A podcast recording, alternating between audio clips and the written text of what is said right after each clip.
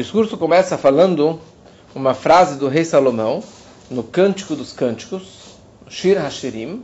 A frase é a seguinte: Maim Rabim lo yuchlu lechabot et ahava unearot lo ishtefua. Maim Rabim, muitas águas, lo yuchlu não vão poder, não, não vão conseguir apagar o amor e os rios não vão inundar, não vão conseguir transbordar, inundar e apagar esse amor incandescente que tem dentro da alma judaica. Ali o rei Salomão ele está se referindo, como todo o cântico dos cânticos, o amor entre Deus e o povo de Israel, o povo de Israel e Deus, como um noivo e uma noiva. Várias frases românticas e assim até fortes descrevendo esse grande amor. E na frase anterior a esse versículo ele traz uma frase que é a seguinte: Reshafé arish feyesh, labaredas de fogo tão fortes como aquelas labaredas de fogo que estão dentro do carvão, dentro da brasa, que às vezes externamente você não enxerga o fogo, mas se você sopra, você já consegue ver aquele fogo. Você vai queimar sua mão se você encostar naquela, naquela brasa. E a tal ponto, é tão forte esse amor, é tão forte esse calor, que ninguém nunca vai conseguir apagar esse amor. Podem vir rios e correntezas, fluxo de água. E ali ele explica que isso se refere aos inimigos do povo de Israel, os reis e os príncipes e todos os governantes que podem e que tentaram apagar o nosso amor a Deus, tentaram apagar o nosso judaísmo, tentaram nos perseguir e fizeram muita, muito, muito estrago, eles podem gastar fortunas e fortunas, dinheiros, acabar com todo o dinheiro que eles têm, para apagar o nosso judaísmo, nosso amor a Deus, mas esse amor, ele nunca irá se apagar. Essa que é a frase, a ideia inicial que o rei Salomão está se referindo. Só que todos os rebes de Chabad, iniciando desde o Alter Rebbe, eles pegaram essa explicação, esse versículo simples do Tanakh e interpretaram isso de uma forma mais mística e mais profunda, mais conectada com a nossa vida particular, do nosso dia a dia. E tem um discurso do Rebbe de 1977. É interessante que isso foi duas semanas depois, Mini Atzeret, daquele ano de 77, o Rebbe teve um ataque cardíaco no meio das danças do Shemini Atzeret. Uma história conhecida. Imagina o 77 lotado, empanturrado de gente, milhares e milhares de pessoas, todo mundo dançando, bebendo e, bebendo, e alegres. E de repente o Rebbe começou a massagear o coração, etc. Percebeu que era um, um ataque cardíaco. O Rebbe foi internado no quarto dele, fizeram home care. Imagina, em 77 fizeram home care na, no quarto dele é, da audiência particular, e ali ele ficou algumas semanas, até Rosh Chodesh Kislev, até o início do mês de Kislev, quer dizer, ficou dois meses e meio praticamente no quarto, mas do quarto ele falou esse discurso. Do quarto ele já falou um discurso semana passada, na verdade. O pós Simchat Torah, ele pegou o microfone do quarto e transmitiram ao vivo no 77 lá embaixo. Loucura. Acabou de ter um, um, um ataque cardíaco muito, muito forte. Então esse discurso foi dito pelo Rebbe naquele ano do quarto dele. Então eles explicam que na verdade essas grandes águas, Maim Rabim, o que, que se refere isso na nossa vida? Se refere aos Tirdot Aparnassá, as preocupações, as atordoações da Parnassá, do sustento, do dinheiro. Essas são as grandes águas e os pensamentos dos assuntos mundanos do dia a dia, das contas de casamento, de filhos e de testes e de preocupações mundanas, que sejam triviais, mas do nosso dia a dia, e que são correntezas, e que tem um fluxo de pensamentos negativos, e um fluxo de contas que caem todo dia, e o dólar que sobe e que desce, e que não tem emprego, que não tem para lançar, que não tem dinheiro, que tem que pagar as contas, tem que pagar a escola para os filhos são preocupações que todos temos. E isso, para a grande maioria, acaba atrapalhando o judaísmo dele. Acaba atrapalhando a frequência, a constância da reza, do estudo, da Torá, da fé, de quanto que ele vai acreditar, porque ele tem tantas contas para pagar, tantas dificuldades na vida que ele acaba não tendo cabeça e tempo para revelar, para desenvolver esse amor a Deus. Então fala o rei Salomão, todas essas Maim Rabim, todas as grandes águas, não vou conseguir apagar o amor profundo e oculto que tem dentro da alma de cada judeu. E os rios não vão inundar. Quer dizer, qual é a novidade dos rios? Porque ele fala duas frases: grandes águas e os rios. Porque os rios representam essa constância, esse fluxo de água, essa velocidade da água do rio. E os pensamentos negativos que vêm de uma forma ininterrupta e que fica bombardeando nosso pensamento, nosso coração, nossa mente, nosso dia a dia, com preocupações que são reais. Tudo isso não vou inundar o nosso amor. Não vou conseguir apagar o nosso amor. Nada no mundo, nada na nossa vida pode realmente atrapalhar e inundar e apagar este amor que nós temos a Deus. Anos atrás eu, eu gostava muito de andar de rafting ou boia cross, essas coisas. E ainda gosto, um dia eu vou levar meus filhos. E uma vez eu fui com meus pais, a gente foi para Socorro, a gente passou lá uns 10 dias. E daí tava a, a, maré, quer dizer, o rio estava cheio, muito cheio, choveu muito e o rio estava muito cheio e estava tipo um metro acima do córrego normal. Mas a gente foi lá fazer o, o, o trajeto. Só que, primeira coisa, a gente estava andando no topo das árvores. Em vez de passar no córrego normal, estava tão alto que a gente estava entre as folhas. A correnteza estava tão forte que o, o, o, o, trajeto que normalmente demoraria, sei lá, duas horas, a gente fez em 40 minutos. E não teve aquela graça de pegar aquelas pedrinhas, de descer as cascatas. Então toda essa correnteza nunca vai conseguir apagar. Nada vai conseguir apagar. E ele explica o seguinte: o que, que significa essa palavra atordoações da Parnassá, ou preocupações da Parnassá. Porque a pessoa atordoado, atordoada, ela é mais do que preocupação, né? Então, atordoada, ela está totalmente desnorteada, perdida, não sabe o que fazer da vida. Então está escrito no Salmo 128, Yegia kapecha kitochal. Você vai se esforçar ou trabalhar com as suas mãos ou mais exato, com as suas palmas das mãos, para você conseguir comer ou você vai ter sucesso.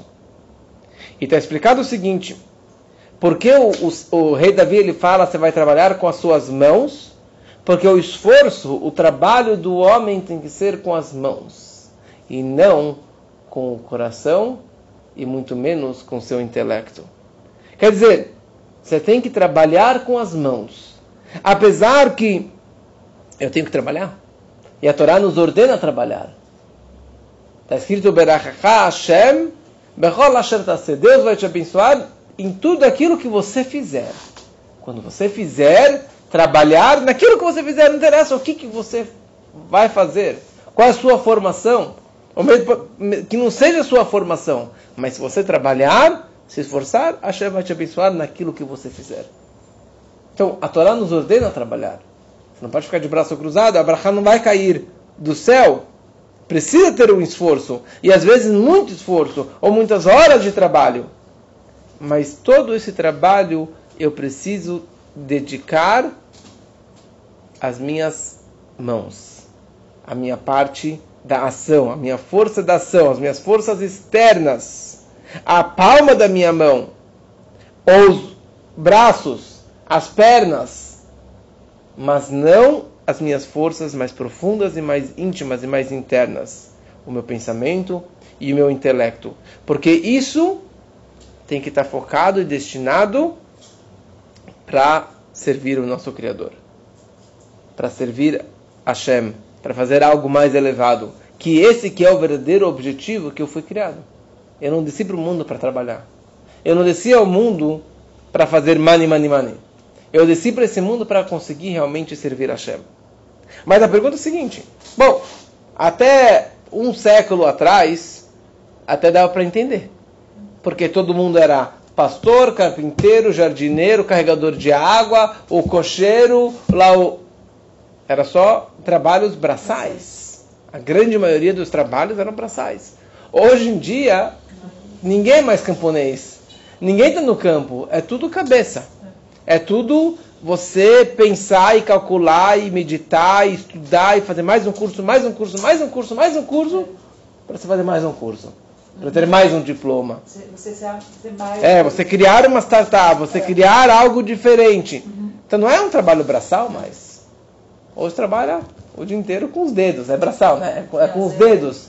Mas, mas tudo isso é, é um esforço mental. Ah. Então como que o Rebbe pode falar aqui que o nosso trabalho só pode ser braçal? O meu esforço, o meu trabalho só pode ser com os braços. Mas o meu coração, as minhas emoções, o meu pensamento, meu intelecto, a minha lógica, eu tenho que destinar a Deus. Apesar que é impossível você trabalhar sem, sem se emocionar, sem se envolver emocionalmente no trabalho, na profissão, ou se envolver intelectualmente, envolver a sua lógica, então você tem que usar a lógica. Você tem que se, assim, se envolver com o business. Você não pode fazer só com as mãos e deixar passar batido, porque daí você vai, ser, você vai perder o emprego. Mas essa energia que você vai colocar, você tem que saber que é só superficial. Como fala em francês, c'est passar. Não é isso. Tem muito além disso. Eu vou trabalhar, eu vou me envolver, eu vou trabalhar horas e horas. Mas eu não, não vou idolatrar o meu trabalho. Eu não vou acreditar que meu trabalho é tudo. E que money makes money, e my money, my money, e o resto que se dane. Não pode mergulhar de cabeça. Como aquela história daquele discípulo que chegou ao mestre e ele vendia galochas, botas. E ele chegou para o mestre e falou: Rebbe, eu fiz um investimento, comprei novas galochas e tem um dessa cor e daquela cor, desse tamanho, daquele tamanho, desse material, e se eu comprei naquele, fui lá naquele lugar lá, comprei aquele material, saí mais barato, dei mais cá, ganhei mais, sei lá o que mais, explicou toda a lógica do business para o Rebbe. E daí o Rebbe virou para ele e falou, olha, eu conhecia pessoas que colocavam os pés nas galochas, mas nunca tinha visto alguém que coloca a cabeça dentro das galochas. E assim também na nossa vida. Você tem que trabalhar, tem que trabalhar, tem que ganhar dinheiro, tem que ganhar dinheiro, tem que se envolver, tem que se envolver mas tem que saber o limite. Uhum. Tem que saber o quanto que eu devo me envolver e o quanto que eu não posso me envolver. Porque o business ele ele vai sugando toda a nossa energia. E quanto mais você se mete, mais você acredita que se eu trabalhar agora mais 10 horas por dia, eu vou ganhar mais dinheiro. Eu vou fazer a empresa crescer mais. Está faltando aqui um, um, uma coisa muito importante. Acreditar que Birkat Hashem Tashir a de Hashem que enriquece. Porque tem pessoas que apertam um botão e ganham milhões. E tem pessoas que trabalham 15 horas por dia e ganham nada. A vem de Hashem. Quer dizer, o trabalho, eu trabalho porque Hashem falou que eu preciso trabalhar. Hashem falou que você vai trabalhar seis dias e descansar no sétimo, descansar no Shabat. Quer dizer, eu tenho que me esforçar, eu tenho que trabalhar. Mas você fala, bom, se uma camisa é importante, então eu vou colocar 10 camisas por dia. Eu vou colocar três meias. E dois chapéus. E dois óculos. Vai fazer de ridículo? São vestimentas. Uma vestimenta, assim. É o mínimo. Aquilo que é necessário. Eu tenho que trabalhar, eu tenho que trabalhar, eu tenho que me esforçar, vou me esforçar. Tenho que usar minha lógica, tenho que me envolver, sim, mas tem que saber o limite. O quanto que eu posso e devo me envolver emocionalmente com aquela situação.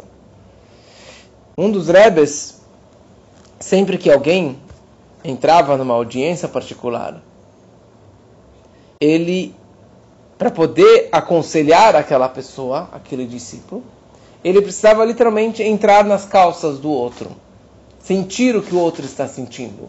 Para ele falar, sinto muito por você, ele precisava sentir a dor do outro. E por isso ele transpirava muito. Toda audiência, entre cada paciente, entre cada audiência, ele trocava totalmente as roupas. Porque elas ficavam ensopadas. Porque um esforço de você colocar, troca a roupa 20 vezes por dia. Sei que mulher pode trocar duas, três vezes por dia, mas 20 vezes por dia não dá. Não dá, você se cansa. E ele estava se envolvendo emocionalmente com cada paciente, com cada Hassid que entrava para falar com ele. Mas depois você tira a roupa do outro e você volta a ser você mesmo para poder atender o próximo. Então, eu posso me envolver, mas depois eu volto para casa e eu não vou levar o trabalho e as preocupações e as, e, e as raivas do trabalho para casa. Tipo um terapeuta, vamos supor. Né? Se envolve. Isso, o psiquiatra, o, o psicólogo, ele se envolve. Claro. Ele se envolve no problema dos outros. O rabino se envolve muito no problema dos outros. Oh, você, Vocês são. Você acaba chorando por situações é. desagradáveis, mas chega uma hora que você fala, deixa eu voltar a ser quem eu sou, porque porque é, é, é, quem eu sou, é. porque se eu ficar envolvido totalmente com a pessoa, uhum. eu não vou conseguir aconselhar, eu não vou conseguir ajudar, porque eu vou cair dentro do, do problema dele. Então por isso que a, a palavra fala tirdota parnassá, as atordoações da parnassá, mesmo que é uma pessoa que está no nível, vamos chamar baixo, que ele não acredita tanto em Deus. Ele não vive com essa emuná e que tudo vai dar certo. Eu perdi dinheiro, perdi um cliente, estou desempregado. Eu continuo acreditando. Ele está preocupado porque ele não tem essa fé de uma forma tão revelada. Ele não acredita que a que a riqueza vem de Deus. Apesar de tudo isso, todas as preocupações, e não só, daqui não se, se refere somente em relação a Parnassá. A gente pode é, extrapolar essa ideia sobre todas as preocupações da vida sobre todos os pensamentos mundanos, sobre tudo aquilo que acontece na nossa vida, os testes da vida, as dificuldades da vida, de conseguir ter um filho, de conseguir um filho, de conseguir dinheiro, de conseguir é, educar os filhos, todas as preocupações que nós temos na vida são poucas. A pergunta é se são preocupações ou se são ocupações. Essas ocupações, esses afazeres, é o que nós devemos fazer o dia inteiro. Família, dinheiro, comida. É isso que é a nossa ocupação. Agora, se você não acredita, vira uma preocupação. Você fica atordoado e você fica cada vez mais preocupado. Então, só para concluir, essa é, é a ideia. Maim Rabim, todas essas águas, esse fluxo e essa correnteza não vai conseguir apagar nunca esse amor incandescente, profundo, escondido ou esquecido dentro de cada um e um do povo de Israel. A grande novidade que Maim Rabim, que essas grandes águas não vão conseguir apagar o amor, é porque está explicado na Kabbalah que a fonte desses, dessas grandes águas vem de um mundo que se chama Torro. A gente leu semana passada na Torá, no Bereshit, que antes da criação o mundo estava tovavou, caos, tudo misturado. Está ligado com este mundo que antecede a criação do Gênesis. Esse mundo de Torro era um mundo que tinha muitas luzes e poucos recipientes, poucos vasos para absorver e receber e limitar essas luzes. Eram luzes muito fortes. E o que aconteceu com essas luzes? Elas foram entrando nesses copos. E se você pega uma garrafa, você injeta, injeta, injeta, o que acontece uma hora? Ela estoura, ela explode, ela estoura. Por causa que ela não tem capacidade de desculpa, suportar tamanha energia. E foi isso que aconteceu nesse mundo de Torro. Tinha muita luz divina, muita espiritualidade, muita chá e poucos vasos, poucos kelim, recipientes. E o que aconteceu? Teve o shvirat hakelim, a quebra dos recipientes. Esses copos, eles explodiram e quebraram e se estraçalharam e voaram os meteoros por aí. Tudo uma questão espiritual ainda. Daí Deus viu que isso era um processo, mas daí começou um segundo mundo, uma segunda etapa, que é chamado o mundo de Tikkun o mundo do concerto. Cada macaco no seu galho. Cada luz dentro do seu recipiente. Então, cada luz tinha um recipiente, um copo, um balde que suportasse, que aguentasse aquela energia. Uma questão espiritual. Quer dizer, você tinha esse encaixe, né? Macho e fêmea, a luz com recipiente. E dessa forma, depois de muitas condensações e limitações e, e anos-luz, espiritualmente falando, que foi criar o primeiro mundo espiritual, que é o mundo de Atzilut, Briah, Etzirah, até, até que foi criado o nosso mundo físico e material. A questão é, o que aconteceu com essas luzes máximas que estavam nesse mundo de Touro? Muitos é, elevados, é, cabalísticos, mas é base de muitos conceitos da nossa vida. O que aconteceu com essas luzes de, do mundo de Torro? Explodiu as luzes e foi cair aonde tudo isso? O caso é o seguinte: todo aquele que vem de uma fonte mais alta, quando ele cai, ele cai mais baixo, né? Quando que um cara milionário ele quebra, ele fica não só pobre, ele fica no chão. Não tem pior do que ele. Ou você tem uma macieira e duas maçãs caem. A maçã lá de cima, no topo da árvore, e a maçã mais de baixo. Qual maçã cai mais longe? Tem um muro. O muro cai. Tem a pedra lá de cima e a pedra lá de baixo. Qual, qual pedra cai mais longe? Cima. Então toda aquela que veio mais de mais alto quando ela cai, ela cai mais baixo. Então essas luzes que vieram de um nível espiritual tão, tão elevado, quando elas despencaram e caíram, por causa dessa explosão dos vasos, elas caíram no lugar mais, mais baixo, espiritualmente falando. Eles caíram nos níveis espirituais mais profundos, mais baixos, mais escuros, mais negativos. Caiu dentro do lixão. Caiu um, um diamante dentro do depósito do lixão. Em outras palavras, nós estamos aqui nesse mundo. Então, nós enxergamos pessoas pela aparência. Mas você nunca pode julgar quem é essa pessoa. Você nunca sabe qual é o potencial dela, a capacidade dela, de onde que a alma dela veio. O exemplo mais conhecido é dos dois irmãos gêmeos Yaakov e Esav. Yaakov era um tzadik, um homem das tendas, estudava a Torá o dia inteiro. E Esaú, Esav, peludo, malandro, mentiroso, assassino, traidor. Quando Yitzhak, o pai deles, estava no fim da vida, estava cego, ele queria abençoar os filhos. Na verdade, ele queria abençoar um filho. Qual filho que ele queria abençoar? Cana. Ele queria abençoar o Esav. Ele não queria abençoar o Yaakov. E daí tem toda aquela história que a Rebeca, que a Rivka, ela soube que o pai pediu para Esav trazer lá um, um, uma caça e fazer um churrasco para que ele comesse da caça e desse para ele brachot. E a Rivka foi lá, pegou o Yaakov, colocou pelos na mão dele, casaco peludo, e foi lá com uma comida e serviu para o pai e, entre aspas, roubou as brachot do pai. Por que o Yitzhak queria abençoar o Esav? Ele sabia que o filho era malandro, pilantra, enganava e só falava besteira. Porque ele enxergou no filho o potencial dele perdido no lixão. Ele enxergou que a alma dele veio desse mundo de torro.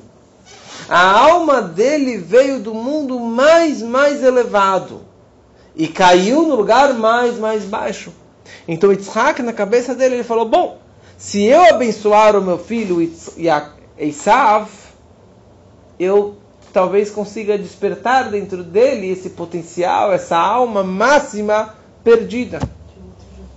Que o outro já é tzadik, já é bonitinho. Só que não esse era o plano de Deus. Tem várias explicações por que na prática não aconteceu isso, mas não vamos entrar nisso aqui agora. Mas a ideia é que tudo que cai no lugar mais baixo, a fonte dele é de uma fonte mais elevada.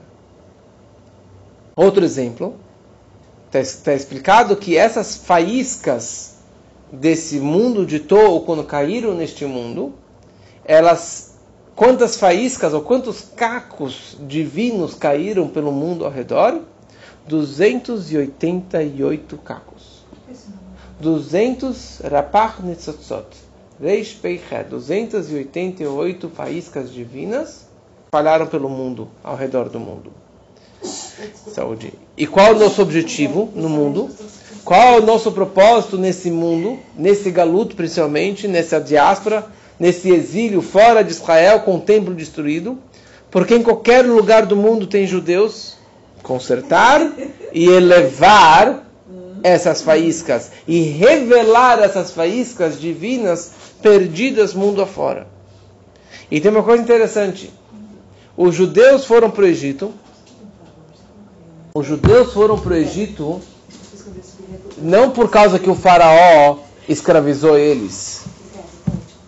Os judeus foram para o Egito porque Deus fez um pacto com o patriarca Abraham, no pacto que era chamado Brit Ben Abetarim, o pacto entre as partes. E ali Deus optou, deu a opção para Abraham. Olha, eu dou duas opções para os seus descendentes. Você escolhe. Ou eles serão escravos, ou eles vão para o inferno para o Geinom.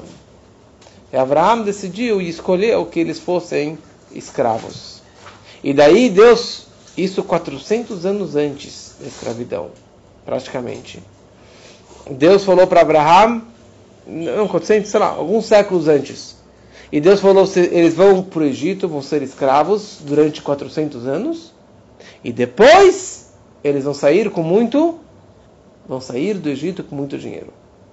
Essa foi a promessa divina. E na prática foi o que aconteceu na saída do Egito.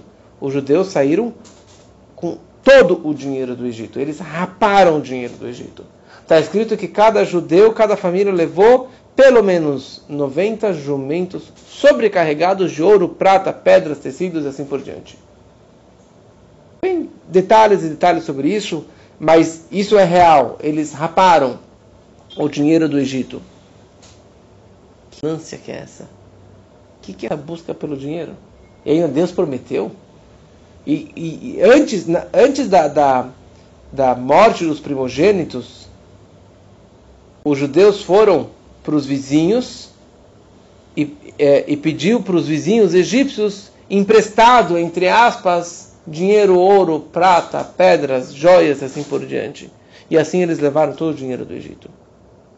Deus falou: por favor, Fale para os judeus pegar esse dinheiro dos egípcios. Porque faz parte do combinado, do pacto que eu fiz com o patriarca Abraham. Para que não digam que eu só fiz a primeira parte do pacto que fala sobre a escravidão, mas da recompensa do dinheiro não foi feito. Qual é a ideia do dinheiro que eles precisavam levar? E quando eles cruzaram o Mar Vermelho, todo o ouro que os egípcios levaram nos cavalos, os cavaleiros e nas carroças, como adorno, expondo é, riqueza e poder, milagrosamente todo aquele dinheiro boiou na praia, na margem do lado dos judeus. E os judeus foram lá e começaram a pegar mais e mais dinheiro, né, feito de ouro. Mas aqui tinha uma mensagem muito importante nessa questão das faíscas divinas, porque das 288, no Egito caiu 202 faíscas divinas. Erevrav, os judeus eles levaram do Egito todas as 202 faíscas divinas que estavam lá. Onde que estavam essas 202 faíscas? Durante, dentro do Egito todo. E parte dessas faíscas dentro do dinheiro.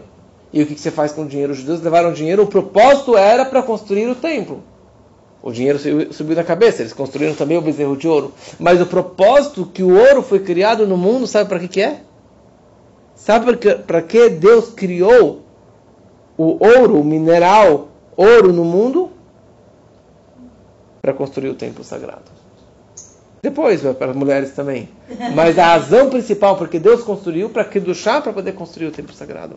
Em outras palavras, ali tinha faíscas divinas. E, dentro de cada coisa no mundo tem essa faísca divina. Só para concluir, todas essas grandes águas e todas as preocupações que nós temos na vida, eles têm esse poder de nos atordoar e nos atrapalhar, porque a fonte delas veio de um nível muito mais elevado. Como vou continuar na próxima aula, que isso explica muita coisa da nossa vida que todas as preocupações, da onde que o Satan, da onde que a força do mal, nossos inimigos têm esse poder de atrapalhar algo sagrado, de algo tão poderoso, de quebrar um casamento, de quebrar uma família, de fazer algo ruim, de tirar uma mezuzá da porta, de fazer. Da onde que tem isso? Porque lá em cima tem uma fonte do bem, mas caiu lá embaixo e ficou algo muito sujo. Tem coisas que nós conseguimos transformar e elevar, e tem coisas que a gente não consegue.